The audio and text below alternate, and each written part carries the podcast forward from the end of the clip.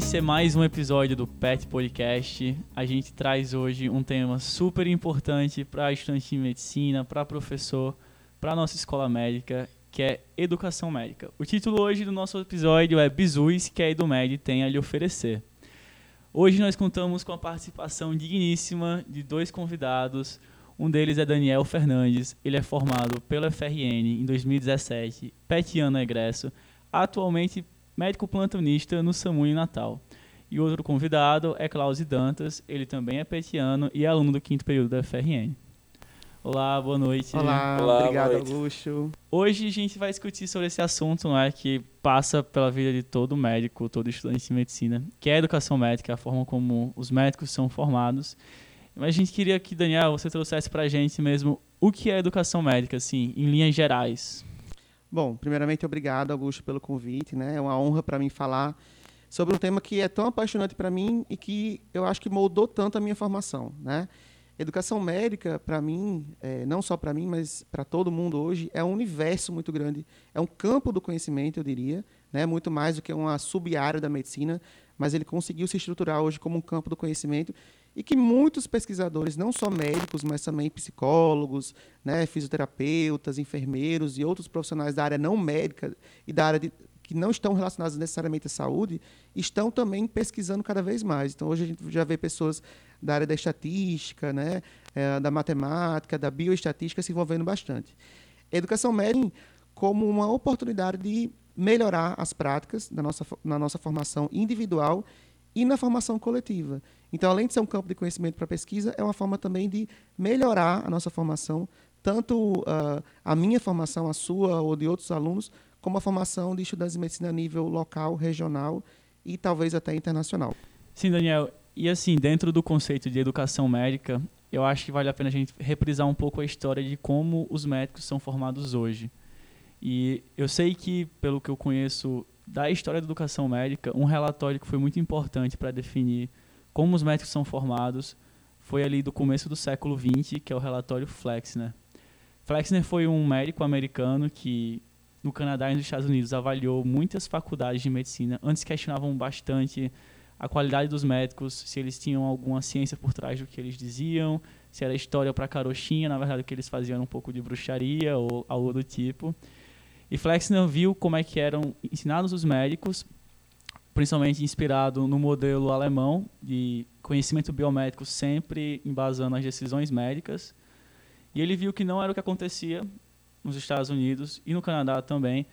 Segundo ele, a escola modelo na época era a Johns Hopkins, que era aquele modelo baseado em ciência e ensino dentro de um hospital escola, à beira de leito. E isso fez com que o mundo ocidental, principalmente, caminhasse em relação à medicina na direção do conhecimento biomédico como o suprassumo do que o médico deve fazer. Aí isso estimulou a subespecialização do nosso conhecimento, o fato de que as, os cursos tinham patologia 1, 2, 3, 4, 5, anatomia 1, 2, 3, 4, 5.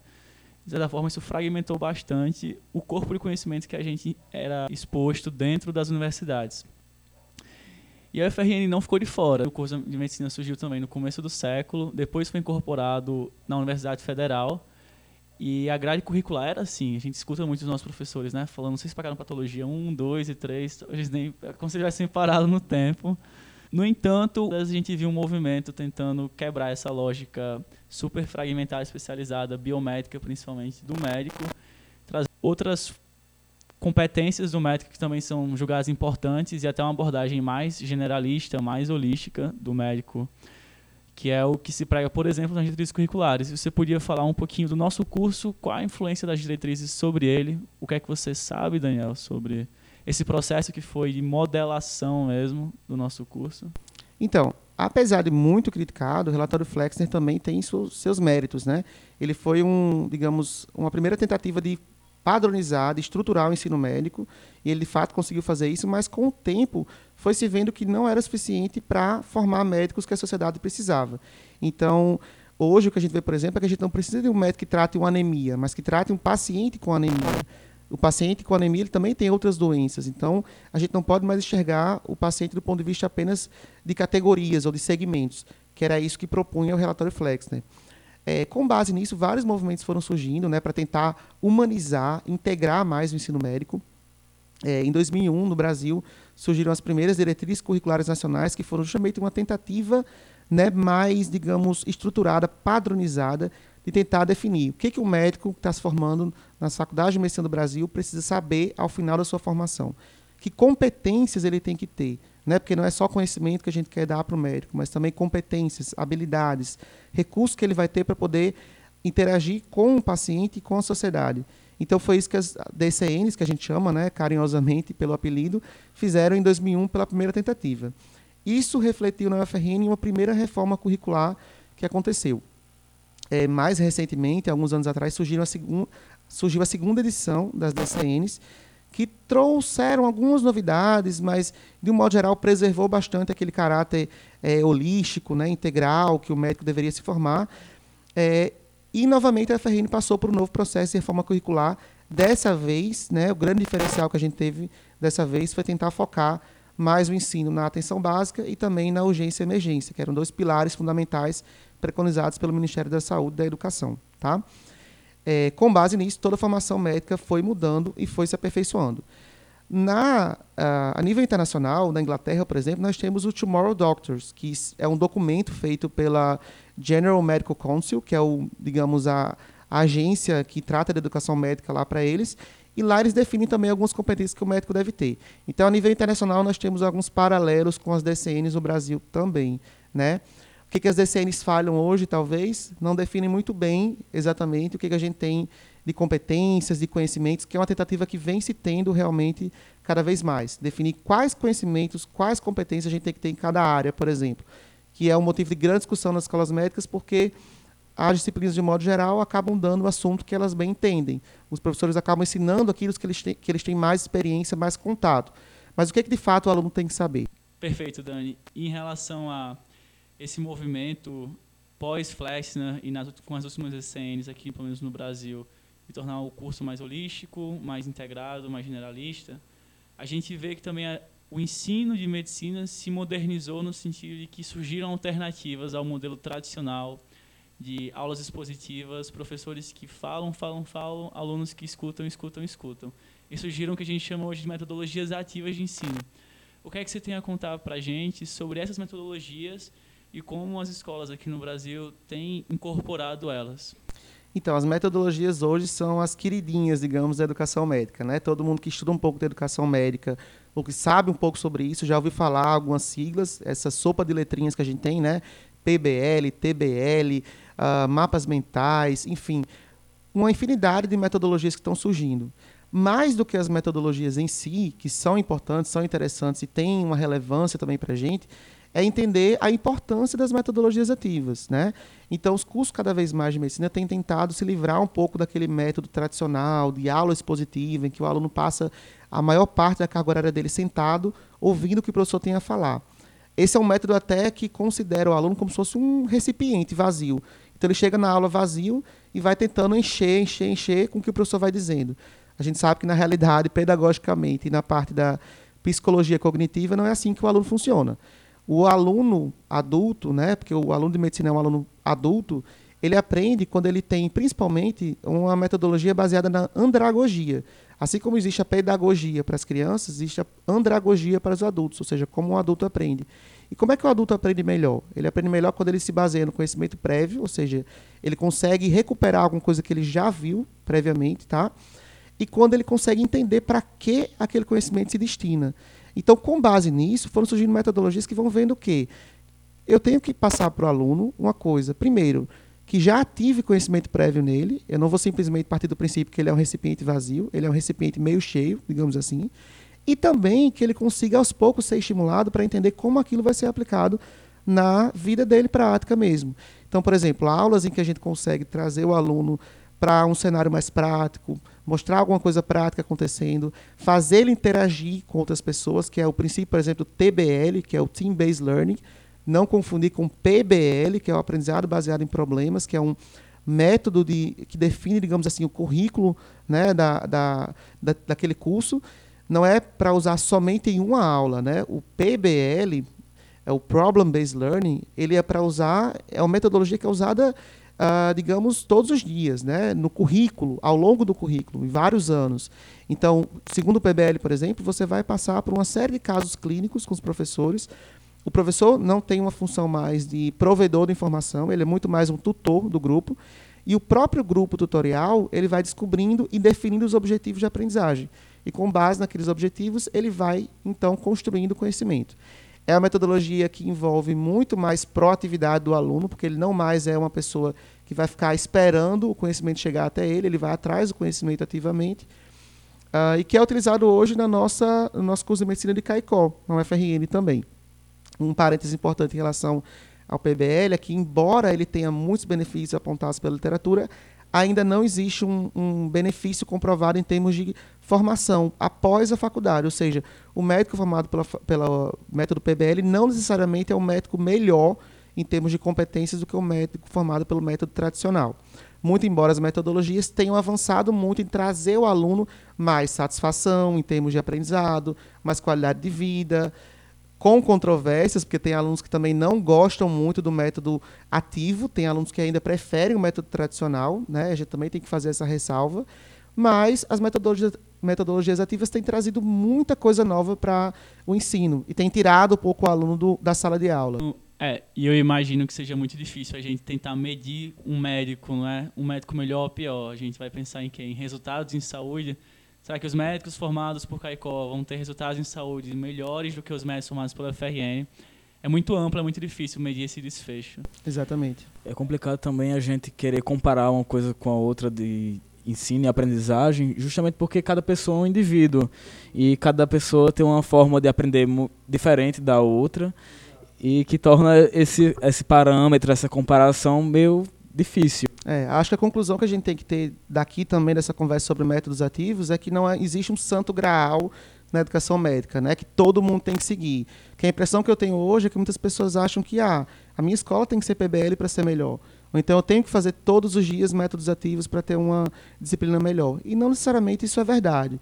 Né? Eu acho que hoje a gente está partindo mais para a questão do equilíbrio, né? ver como é que os alunos, de um modo geral, aprendem e tentar mesclar métodos de, de aprendizado diferentes. Perfeito. E assim, e diante de todas essas mudanças que a gente vem observando no ensino médico, os professores eles se veem com um desafio, não é? Porque pelo menos no nosso campo são médicos que dormiram médicos e acordaram professores. E ficar adentro de todas essas mudanças e todas essas novas ferramentas é difícil. Tem uma frase que eu ouvi uma vez, achei esplêndida, ela é de Robert Lee Madison. Era um presidente americano que ele falou que o real valor de um professor é determinado não pelo que ele sabe ou pela capacidade dele de transmitir o conhecimento, mas pela habilidade dele de estimular nos outros o desejo de saber. E eu acho que casa muito com o que a gente está vendo com essa mudança de papel do professor, de que métodos ele pode se valer para ensinar os alunos, inspirar os alunos, como o próprio Madison disse. E a gente vê também esse, essa maior quantidade de formações de pós-graduação, principalmente, no assunto educação médica. Aqui na FRN a gente já tem o mestrado é, muito profissional que traz um pouco essa abordagem de educação médica. E outra ferramenta também que os professores devem se valer e que é algo muito discutido no campo é a questão do feedback. O que é que você tem a falar para a gente, Daniel, sobre feedback como metodologia de ensino? É, essa discussão em educação médica é uma das mais relevantes hoje. Né? Feedback é um assunto que, se você colocar em qualquer base de pesquisa de educação médica, você vai encontrar milhões de artigos, talvez não milhões, porque a gente não tem milhões ainda, mas muitos artigos que falam sobre esse assunto. Feedback na graduação, feedback na pós-graduação, enfim, feedback entre professores, você tem várias vertentes diferentes. O fato é que hoje a gente vê o quanto ah, o assunto feedback tem implicado mudanças na educação médica. Então, por exemplo, lá nos Estados Unidos a gente conhece uma professora de Harvard que estuda esse assunto, a Shuba, que ela é uma das diretoras lá do curso de medicina de Harvard, e ela tem várias impressões interessantes sobre essa questão do feedback. Inclusive, ela terminou a, a tese uh, de doutorado dela lá em, em Maastricht, na Holanda, sobre esse assunto, e trouxe várias discussões importantes. Então, coisas que a gente pode utilizar no nosso dia a dia mesmo, né? O que, que a gente sabe sobre feedback? Né? Feedback é só você falar para o uh, seu aluno que, que ele está fazendo de errado ou de certo, é simplesmente isso, é aquele encontro e termina ali. Né? Quais são as implicações disso fora daquele momento? Né? Ou então, como eu, como aluno, posso usar feedback para falar com um colega meu, que também é um assunto bem é, interessante, porque muitas vezes a gente não tem coragem ou não tem a formação para poder dar feedback a um colega. E aí gera uma questão de vaidade, de ego, né? Poxa, um colega meu que está no mesmo nível que eu vai lá me corrigir. Ou então professor, né, que está no nível hierarquicamente superior ao meu, vai lá me humilhar em frente a outras pessoas para me corrigir, para me fazer aprender. Isso gera também uma discussão dentro do campo de saúde mental bem interessante. É, o fato que a gente tem hoje várias metodologias de feedback, esse é assunto muito amplo que merece um, pod, um podcast à parte para a gente falar, mas é uma coisa que tem sido cada vez mais estudada. A gente teve, inclusive, nas primeiras reuniões do nosso grupo de estudos e pesquisas em educação médica, o GPEM, é, foi sobre esse assunto, em que o nosso colega Adrian apresentou um artigo dando várias dicas sobre feedback. Uh, e hoje é uma coisa que cada vez mais a gente tenta capacitar os professores a fazer, né? uma metodologia estruturada para dar feedback aos alunos, tanto no ambiente mesmo acadêmico, apresentando um seminário, um, um caso clínico, como no ambiente clínico, com, que envolve também o paciente lá como outro ator desse cenário. Perfeito. E você podia dar uma palhinha, por exemplo, de uma metodologia? Como funcionaria um feedback efetivo segundo um desses métodos? Ah, o feedback efetivo, ele inclusive é praticado de forma sistemática. Não é uma coisa que tem que acontecer de forma esporádica, né? Não é uma coisa rara de se acontecer. Eu tive a oportunidade, inclusive, Augusto, de passar um ano em Londres estudando, fazendo um curso de um ano é, de educação médica uh, na Queen Mary University of London e lá eu consegui fazer várias indagações e aprender muitas coisas sobre feedback. Uma coisa legal que eles fazem lá são algumas simulações em que eles têm um checklist sobre feedback. Então, você, por exemplo, vai fazer uma a simulação com o paciente, uma comunicação de mais notícias, por exemplo, você vai ser assistido por todos os seus colegas lá na hora, observado pelos seus colegas. Eles vão ter uma estrutura de feedback. Inclusive, antes de acontecer a simulação em si, você vai dizer para eles quais pontos você quer que eles observem especificamente em você. Então, se eu sou uma pessoa muito insegura em termos de linguagem uh, corporal, eu vou escolher uma pessoa para me observar apenas em linguagem corporal e no final eles vão dar um feedback para você seguindo um modelo específico. Um feedback interessante, ele tem que ser um feedback que não julga a pessoa em si, mas que observa o comportamento daquela pessoa, né, que foque bastante em comportamento. É, um feedback que primeiro comece sempre perguntando à pessoa o que, que ela achou sobre o desempenho dela, e não você de cara já lançar suas impressões, tá? E que também possa sugerir algum ponto de melhoria para aquela pessoa. Então, que não seja só, ah, você fez isso mal. Mas não, o que, que você poderia ter feito melhor? Talvez dessa forma, você poderia ter utilizado tal ferramenta. Então, esse é o tipo de feedback que a gente está buscando hoje. Perfeito. Eu acho que não existe nada mais construtivo, assim, como médico, do que um feedback bem feito, válido e efetivo, assim, para nossa formação. Pelo menos pela minha experiência nos ambulatórios, nas enfermarias e por aí vai. E assim, outra metodologia também que vem sendo cada vez mais discutida é a tal da monitoria minuto. Eu sei que Klause teve a experiência de viver isso com um pouco com a doutora Rosiane, da cardiologia, ensinando aos residentes lá do serviço como poderiam aplicar a monitoria minuto, principalmente para os estudantes, uma forma fácil, prática de estimular o raciocínio clínico e o aprendizado mesmo em medicina. O que é que você tem a contar para a gente, Klause? O interessante da monitoria minuto é porque como os alunos que estão na residência acabaram de se formar, eles entram e começam a ser preceptores dos alunos que estão no internato, até mesmo na graduação. Então, como eles chegaram de vez nessa situação, eles não conhecem muito sobre feedback ainda, não têm muita experiência. E a monitoria minuto serve justamente para isso. É uma forma rápida, fácil, de você conseguir dar um feedback em um minuto. É a proposta, pelo menos, o mais rápido possível e que você avalie toda a situação do aluno, saber o que ele já sabe, saber a situação que ele se encontra, ver o que ele fez de bom e ver o que ele fez de ruim e tentar melhorar da melhor forma possível é, a situação. E eu acho muito importante é, a questão do feedback, justamente porque quando você escuta onde você errou, você sabe justamente o ponto que você deve melhorar. E quando você sabe que você acertou, você sabe onde reforçar também aquele comportamento.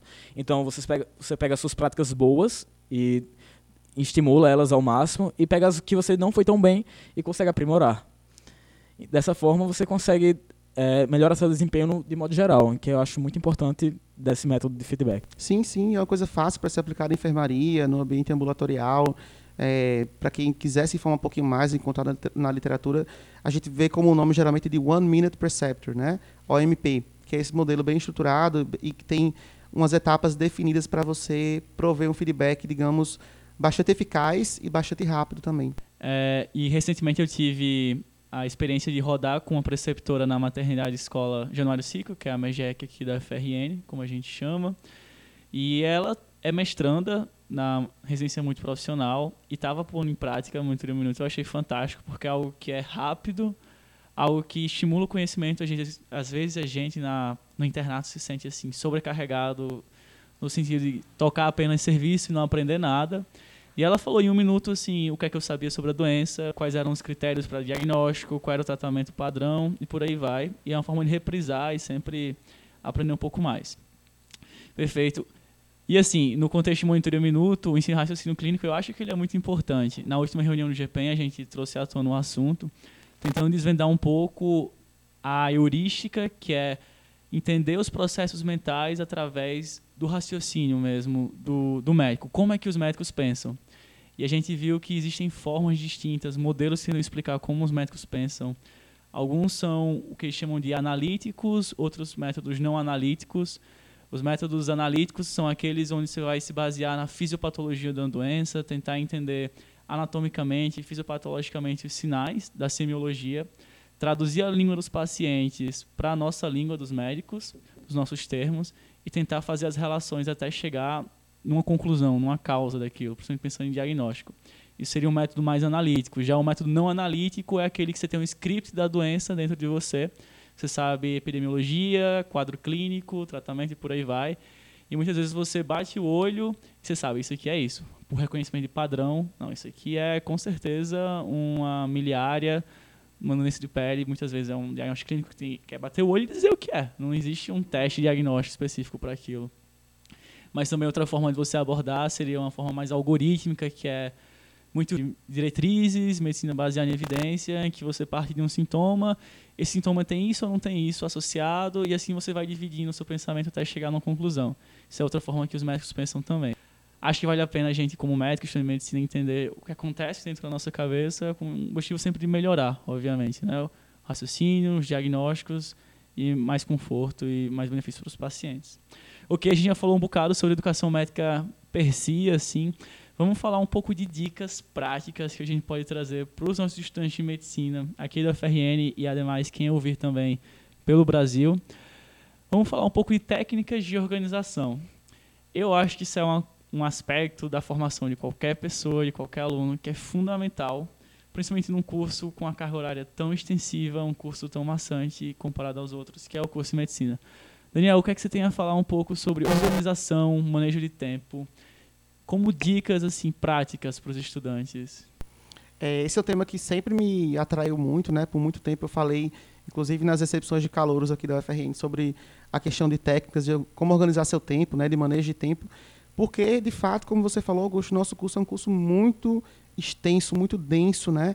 Seis anos parece muita coisa, mas na verdade, quando a gente vive aqueles seis anos, a gente sabe que é pouco tempo para a quantidade de coisas que a gente faz. Então, de fato, a gente precisa ter técnicas e estratégias de organizar nosso tempo. Né? A primeira coisa, antes de tudo, é saber dizer não.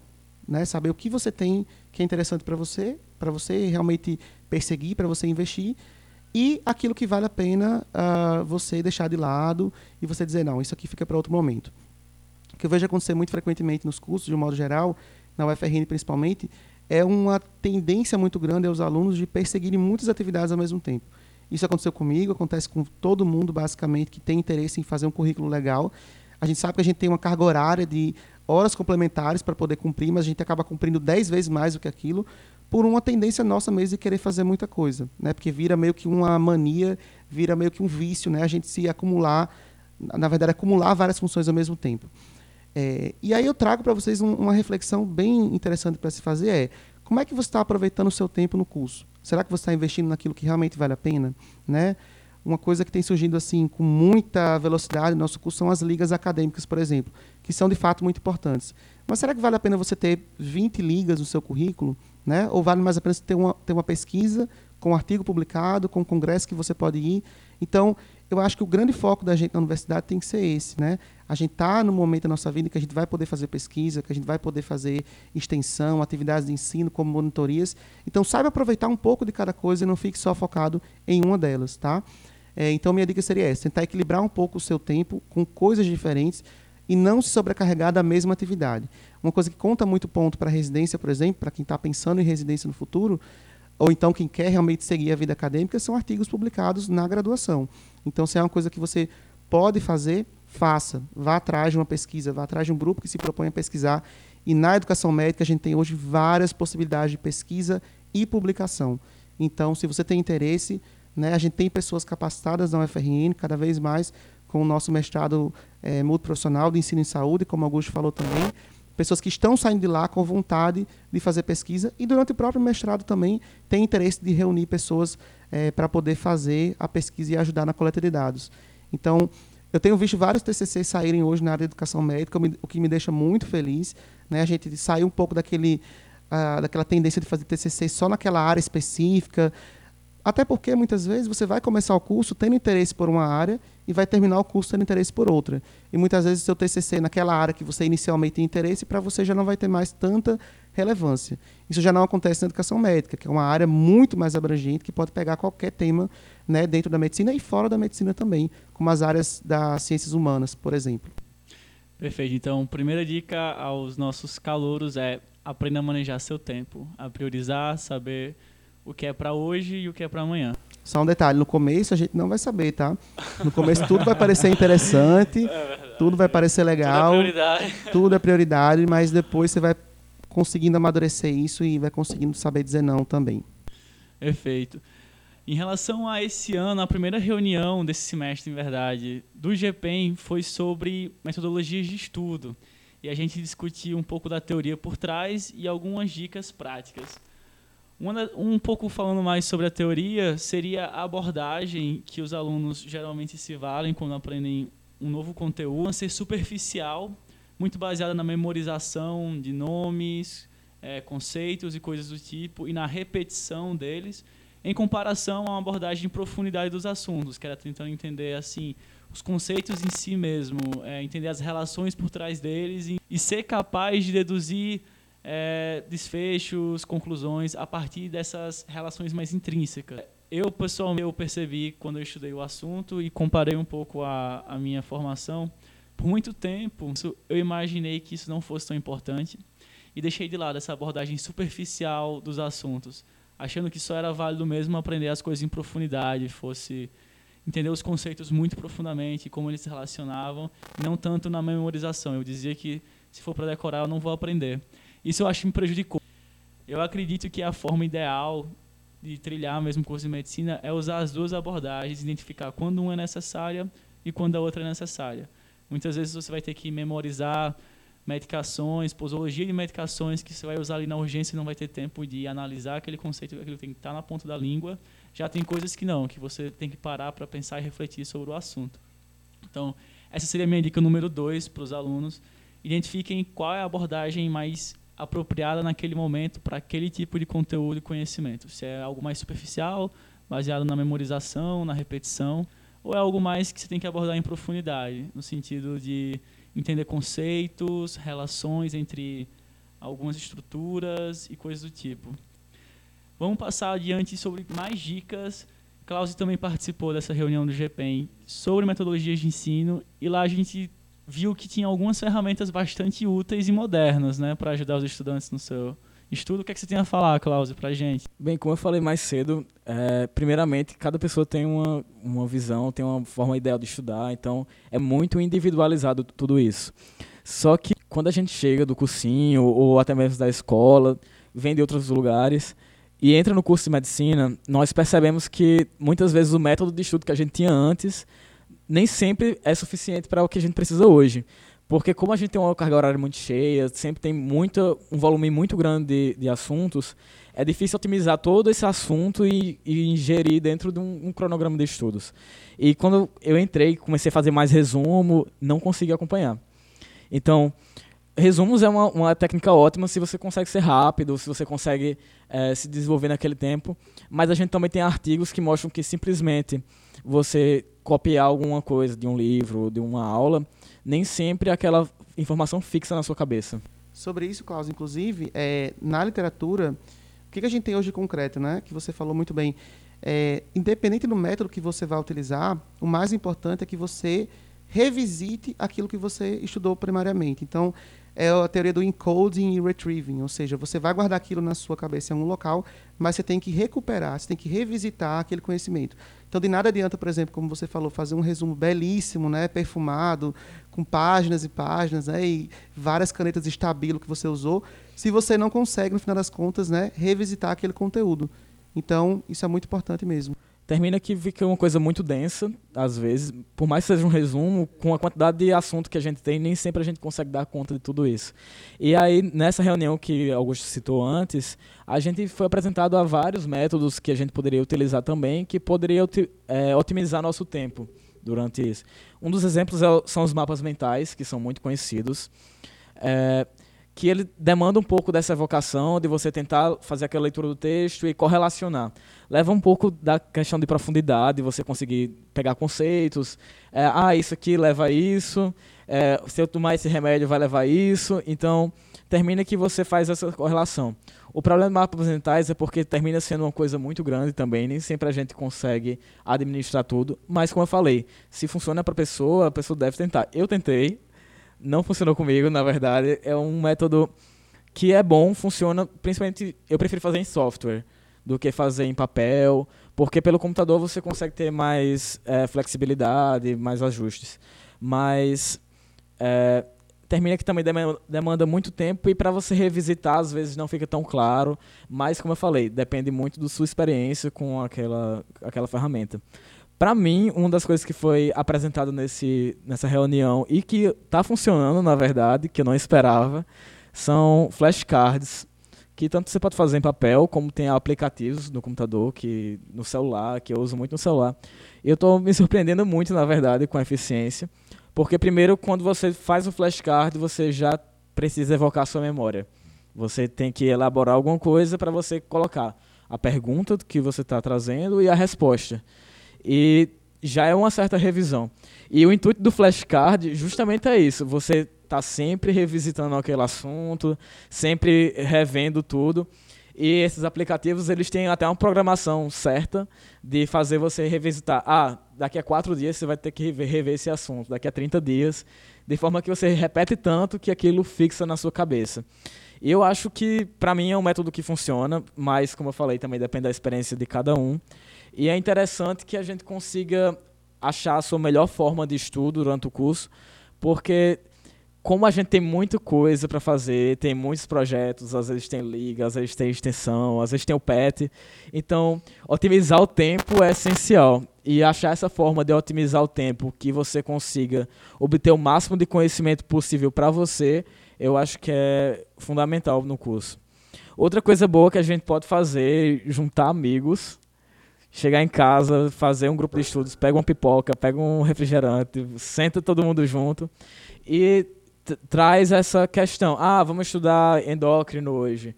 E cada um, não, estou com dúvida nisso. E às vezes o que eu não sei, meu amigo sabe. E só de outra pessoa saber e explicar para mim é um aprendizado para mim e para outra pessoa que está estudando. Então é um aprendizado para todo mundo. Termina que grupos de estudo se fortalecem muito. Às vezes é difícil por causa do tempo, como a gente já citou aqui, mas é interessante, é uma ferramenta útil e que dá para crescer muito em conjunto. É uma cateia de lobos juntando que todo mundo é mais forte. Muito bom. Perfeito, só tem um adendo sem refrigerante, viu? Vamos ficar na aguinha mineral. O melhor é que eu falei de endócrino e falei de refrigerante Justo, depois. É. Fator de risco para obesidade. Acho que é ser estudante de medicina, viu? Tem que ter cuidado com isso. Ok, então só para dar nome aos bois, vamos lembrar um pouco de programas, assim, softwares que a gente pode se valer como estudante de medicina. Mapas mentais eu conheço o Xmind, eu, eu não sei se você utilizo. conhece também, Cláudio. É, eu acho que vale a pena se alguém quiser tentar usar. E pro flashcard a gente comentou um que eu não recordo o nome. É o Anki. Tem um Anki tanto para celular quanto para computador e você sincroniza ele é bem, bem prático, muito bom, bem fácil de usar também. Perfeito. Então, tá aí algumas dicas para você que está nos ouvindo.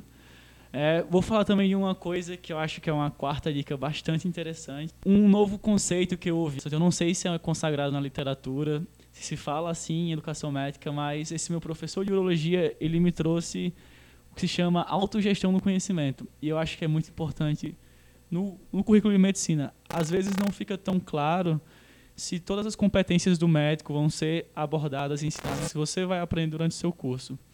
Uma delas, por exemplo, é: será que todo médico deve saber passar uma sonda vesical e demora? Eu acredito que sim. É uma competência algo simples, uma técnica fácil de ser assimilada e que a gente deve ter a capacidade de aprender durante a graduação. Algumas pessoas simplesmente não têm a oportunidade de aprender e, de forma ativa, em termos de autogestão mesmo, identificar o que é que você sabe, o que é que você não sabe e o que é que você deve saber.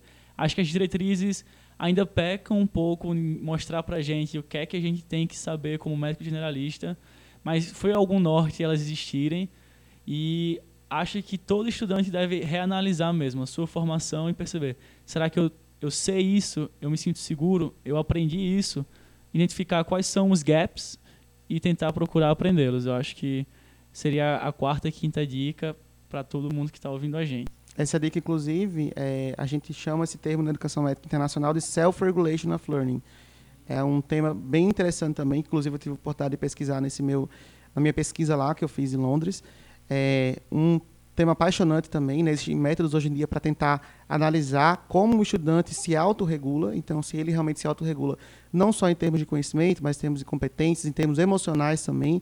Então, existe autorregulação para várias para vários domínios, digamos assim. Né? Então, é uma coisa bem interessante também que está surgindo, tem surgido na educação médica. Ah, interessante. Vamos saber que tem um nome para isso.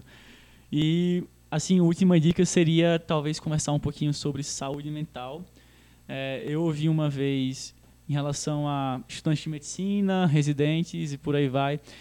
Uma dica: se alguém em casa está preocupado com você, é porque existe alguma coisa se passando de errado em relação à sua saúde mental. E eu acho que a gente tem que ficar sempre atento, já que é uma escolha que muitas vezes tem o seu custo, né? A gente abre mão de muita coisa e às vezes até mesmo da nossa saúde mental especificamente. Klaus, eu não quero me é, delongar muito nesse assunto, já que o próximo podcast vai ser sobre esse assunto, mas identificar e saber se sua saúde mental está assim dentro do que você espera, do seu habitual, isso é importante, até mesmo se você quiser se tornar um médico e aprender bem o que você está se propondo. Uhum. É, saúde mental é um tema muito delicado em medicina, na verdade. Eu acho que, se você parar para pensar, muitas pessoas da sua própria turma você consegue perceber que existe algum problema com elas, algumas já fazem tratamento, porque não só o curso, como a vida, na verdade, né, o curso não é o único responsável, mas quando a gente entra em medicina, o curso se torna uma boa parte da nossa vida e muitas vezes nos sobrecarrega muito. A gente vê que tem gente que passa o dia inteiro na faculdade, entra pela noite, perde o final de semana, é, perde contato com os amigos às vezes, e toda essa essa pressão, todo esse acúmulo de coisas em cima das pessoas terminam levando a, essa, a esse adoecimento mental, na verdade. Então, uma dica muito importante, na verdade, é não se esquecer de você mesmo. Justamente porque se você esquece, você deixa tudo isso de lado, você acaba se prejudicando, você acaba indo por outro caminho que aquilo que era um sonho para você, que seria entrar em medicina, um dia termina sendo seu pior fardo. E é isso a gente não quer que aconteça. A gente procura que tentar sempre se manter o mais saudável possível, tanto no corpo, tanto fisicamente quanto mentalmente. E é essencial que a gente procure ajuda sempre que estiver precisando, achar alguém para conversar, procurar um psicólogo, procurar um psiquiatra se for o caso, mas não esquecer de você, que é o mais importante, que você é o essencial aqui nesse curso, você é o que está lutando para chegar lá e não deixar isso te abalar. Na verdade, a gente vai ter um podcast sobre, especialmente sobre isso e vocês aguardem aí. Isso, e só fazendo mais uma propaganda, se você não conhece, a gente tem o SAPEM aqui na FRN, no curso de medicina, que é o Serviço de Apoio Psicológico ao Estudante de Medicina, onde eles fazem sempre uma, um acolhimento do estudante que tem alguma necessidade em alguns horários específicos durante a semana. Isso fica ali no CCS, que é próximo ao UOL, onde você pode aparecer, conversar com o psicólogo de plantão as suas necessidades e ele vai dar o direcionamento adequado, seja uma simples conversa naquele dia e uma proposta de uma solução, ou mesmo psicoterapia, ou mesmo atendimento do psiquiatra. Então vale a pena também estar ciente disso. Perfeito. Então trazendo assim um sumário do que a gente conversou de dicas de métodos de estudo para você se sair melhor, a gente pode falar tenha melhores técnicas de organização, maneje melhor o seu tempo. Segunda dica seria use de forma estratégica uma abordagem mais superficial do conhecimento ou em profundidade, a depender do que for cobrado de você e do que for importante também para a sua formação. Terceira dica também que eu acho que vale a pena relembrar é que existem ferramentas, principalmente de recall, de relembrar assuntos e consolidar o conhecimento. Você pode se valer de resumos, flashcards, mapas mentais. Uma quarta forma seria estudos em grupo, cria momentos íntimos ali de construção do conhecimento juntos e acredito que é uma forma muito eficiente, pelo menos eu empiricamente percebo isso. O que é uma conversa antes da prova não é assim para relembrar alguns conhecimentos. Também aprenda a se definir em termos de o que você sabe, o que você precisa saber. Autogestão do conhecimento, esse é o termo em português que eu usaria. E por último, pense na sua saúde mental, porque se ela não estiver bem, isso com certeza vai comprometer a sua performance e, mesmo sua satisfação pessoal em fazer um curso que é a sua escolha, afinal. Enfim, estamos chegando ao final. Queria agora discutir um pouco com o Daniel mesmo sobre o que é que ele acha, assim, percepções desse aluno que se dedicou tanto à educação médica durante a graduação. O que é que você acha, Daniel, sobre o panorama atual e os desafios de educação médica a nível local, nacional, internacional? Uh, depois que a gente sai da faculdade, né, se torna, se torna médico mesmo, começa a atuar na medicina, a gente começa a perceber várias coisas que a gente teve na nossa formação que foram boas e algumas também que foram ruins. É, isso sempre, as críticas sempre no sentido de melhorar né, o nosso curso. Enquanto estudante, eu sempre estava muito envolvido com iniciativas, com programas que visavam a melhorar realmente a nossa qualidade de, de formação, né, a formação do médico que estava lá na UFRN. E hoje eu fico muito feliz de ver várias coisas que mudaram da minha época para cá, que tornam a experiência do estudante de medicina melhor e também, consequentemente, a sua formação. Uh, hoje, analisando um pouco mais o que eu vivo como médico, né, eu vejo que a gente tem uma excelente formação humanística, a gente é muito bem formado nesse aspecto de comunicação, né, de saber lidar com os pacientes, saber se portar né, no ambiente da enfermaria, ou do ambulatório, qualquer ambiente que seja da, da área médica que a gente atua. A gente é muito bem formado nisso. É, o mais importante não é o conhecimento em si das aulas, porque isso inevitavelmente a gente esquece, porque a gente não tem essa capacidade de reter o conhecimento por muito tempo, mas as habilidades e competências a gente realmente fica com elas e isso é uma coisa que ninguém vai tirar de nós, pode passar o tempo que for. É, a gente falha um pouquinho ainda na UFRN em termos de na nossa formação em medicina de urgência, que é uma coisa que vem se estruturando cada vez mais, vem se tentando fazer um, um, uma melhor abordagem a isso na nossa, na nossa formação, mas um pouco com, com dificuldade. Hoje eu atuo no serviço de urgência e emergência no SAMU e também em alguns pronto-socorros da cidade.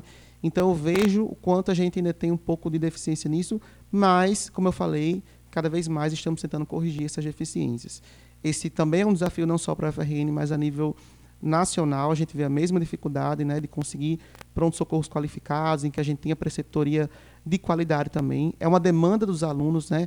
Preceptoria boa, professores que possam ensinar bem, que estejam ali no ambiente clínico realmente oferecendo um feedback apropriado.